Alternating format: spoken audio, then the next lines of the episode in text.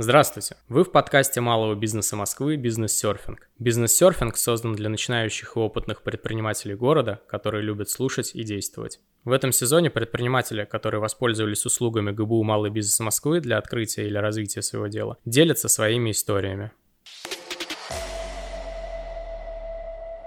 Добрый день! В качестве ведущего с вами я, эксперт МБМ Щеголева Екатерина. Наш сегодняшний гость — Андрей Киркора, совладелец ремесленной пекарни «Хлеб да калач». Андрей, добрый день. Здравствуйте, Екатерина. Рада приветствовать вас на волнах подкаста «Бизнес-серфинг». Андрей, расскажите нашим слушателям о том, как все начиналось. Почему вы решили открыть пекарню и какие были ваши первые шаги и сложности? Все начиналось в 2017 году с появления в России крафтовой революции. Первая крафтовая революция в России, скорее всего, появилась в категории пива, да, пивоварения. Модное было направление крафтового пивоварения. Мы с братом загорелись общей идеей открыть крафтовую пивоварню. Долго ездили по России, смотрели крафтовые пивоварни, подбирали оборудование. Подход был открыть качественную пивоварню с вкусным ремесленным пивом. В итоге, как-то один из дней мы сидели у себя в офисе, и к нам присоединился единомышленник. Он принес нам попробовать собственный испеченный дома крафтовый хлеб. Без каких-то дополнительных добавок, красителей, улучшителей. Мы с братом покушали данный хлеб, и на следующий день мы проснулись с мыслью, чтобы открыть крафтовую пекарню. Идея была собрать воедино традиции крафтового печенья, крафтовые рецептуры по выпечке хлеба, Начали мы свою деятельность, организовав юридическое лицо в 2017 году. Приступили к разработке бренда.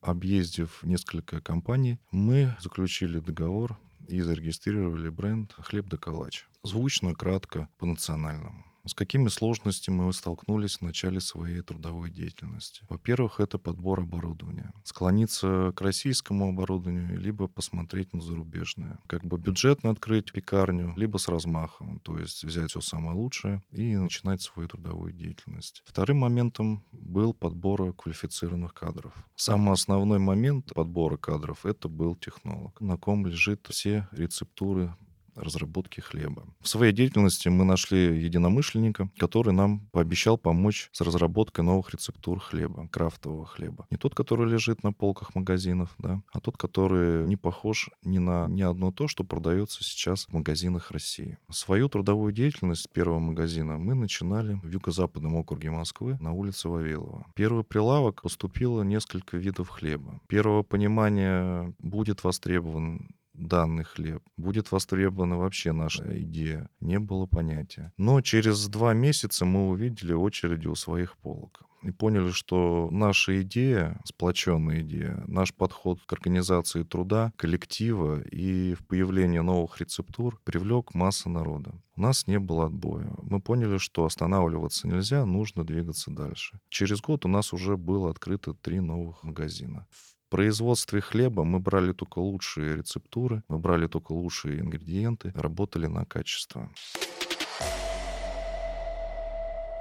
В чем отличие ремесленной пекарни от обычной? Ремесло — это когда за определенным продуктом стоит конкретная личность, либо круг людей, объединенных общей целью. Вот это называется ремеслом. Во Франции ремесленные пекарни — это те пекарни, где непосредственно выпекают и продают хлеб. У нас немного другое. Так как большие ремесленные пекарни, они требуют энергозатратного оборудования, то есть подключения электричества, площади арендуемые. Потому у нас сейчас существует централизованное производство и точки продаж. В чем еще отличие ремесленных пекарен от больших производств? В том, что каждое производство стремится минимизировать свои затраты. Соответственно, покупают сырье более низкого качества. Стараются автоматизировать производство, так как производственные машины более производительны. Также массовое производство стремится к стандартизации. Каждый продукт у них похож на предыдущий. Нет новых веяний, не отрабатывают новые рецептуры. Для них выгоднее спрос и входные цены наши ритейлеры. Ремесленные Ремесленные пекарни не всегда рентабельны. Каждая ремесленная пекарня выпекает свои определенные рецептуры. Каждый ремесленник старается донести до народа то видение продукта, в которое он вложил свои умения, свои рецептуры. Каждая ремесленная пекарня не похожа друг на друга. Промышленные предприятия, они клепают общие стандарты. Продукт выкладывают на полки один и тот же.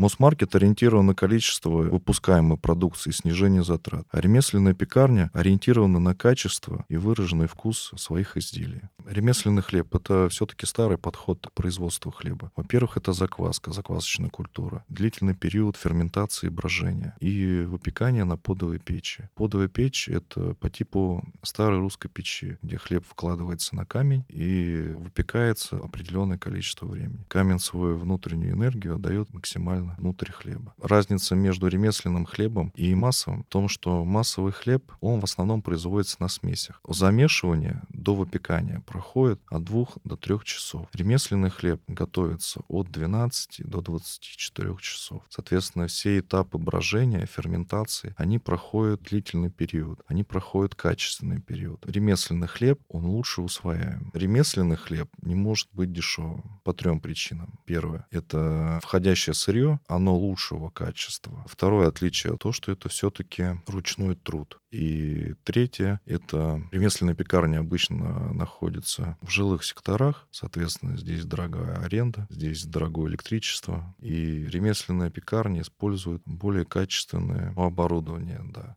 Какие ингредиенты вы используете для изготовления вашей продукции? Они российские или зарубежные, и как вы их доставляете? В начале нашей деятельности проблем э, с зарубежными продуктами не вставало. Сейчас этот вопрос крайне актуален. Для производства круассанов мы всегда использовали аргентинское масло, так как он имеет очень выраженный сливочный вкус. Мы не экономим на качестве входной продукции, поэтому ремесленная продукция более натуральна. У ремесленной продукции более выраженный вкус. Также ремесленная пекарня использует зерно юга России то зерно, которое выращено под обильным солнцем, у которого высокие показатели клейковины. Данное зерно не является дешевым, но для ремесленной пекарни это основной залог успеха — выдать покупателю качественный, вкусный продукт. А есть у вас какие-нибудь специальные рецепты, которые вы используете для изготовления продукции? И в чем ваше конкурентное преимущество? Да, мы используем массу рецептур, те, которые неповторимы. Мы используем рецептуры выпечки хлеба, созданные нами сами. При выпечке хлеба и разработке рецептуры каждая продукция проходит долгий путь от состава до конечного продукта и выкладки на полке. У нас есть хлеба, которые не повторяет никто в России. У нас есть стопроцентный ржаной хлеб. Есть хлеба, где сочетается несочетаемое. У нас есть горчичный хлеб с грецким орехом. Есть сибирский хлеб. Это хлеб с клюквой и кедровым орехом. Причем клюква берется вяленая. В начале нашей деятельности мы привозили клюкву из Америки. Сейчас мы покупаем ее у наших друзей из Китая. Как и когда вы впервые услышали о малом бизнесе Москвы? В 2019 году на билборде в Москве, проезжая по одной из улиц, я обратил внимание, что малый бизнес города Москвы помогает предпринимателям в их трудовой деятельности. Заинтересовавшись данной информацией, я обратился в Центр услуг для бизнеса, заполнил анкету, зарегистрировался на кластере предпринимательства и следил за мерами поддержки, которые Москва оказывает малому бизнесу. А с каким запросом вы к нам обратились и как протекало наше сотрудничество? При увеличении объема продаж мы столкнулись с тем вопросом, что объем выпускаемой продукции нашего оборудования исчерпал себя. Мы заинтересовались покупкой оборудования за рубежом. Данное оборудование нам было не по карману. Мы смогли выделить из бюджета всего лишь половину стоимости, которые должны были потратить на оборудование. За второй частью мы обратились в ГБУ малого бизнеса Москвы. Пройдя стадию оформления документов, с нами связались из МСП банка и подтвердили, что могут нам предоставить кредит под субсидированный процент 3%. Мы этому обрадовали, заключили договор с крупным крупной немецкой компании производства хлебопекарных печей и заказали у них оборудование. Через год данное оборудование поступило к нам в собственность. Мы его поставили на учет, и сейчас производство нашей продукции увеличилось в два раза. У вас есть сейчас планы по еще большему расширению ассортимента и увеличению объема производства?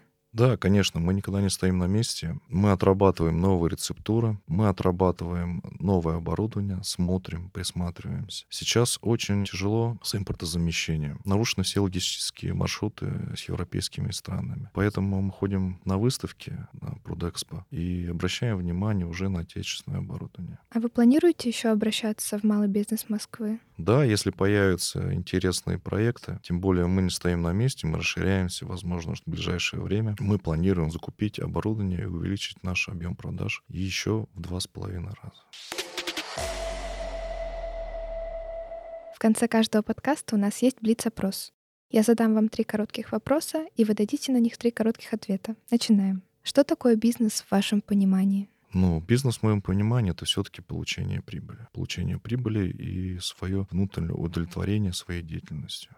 Топ-3 произведения, которые вдохновляют вас на вашу деятельность. Ну, это, скорее всего, наверное, «Капитал», одна из основ основ. «Миллионер без диплома» и «Метод тыквы» Майкла Миколовица. Откуда брать мотивацию? Внутренние резервы.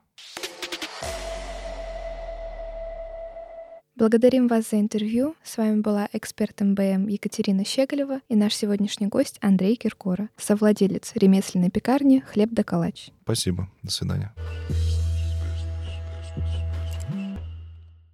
Спасибо, что были с МБМ. Переходите к следующим выпускам и до новых встреч на волнах подкаста «Бизнес-серфинг».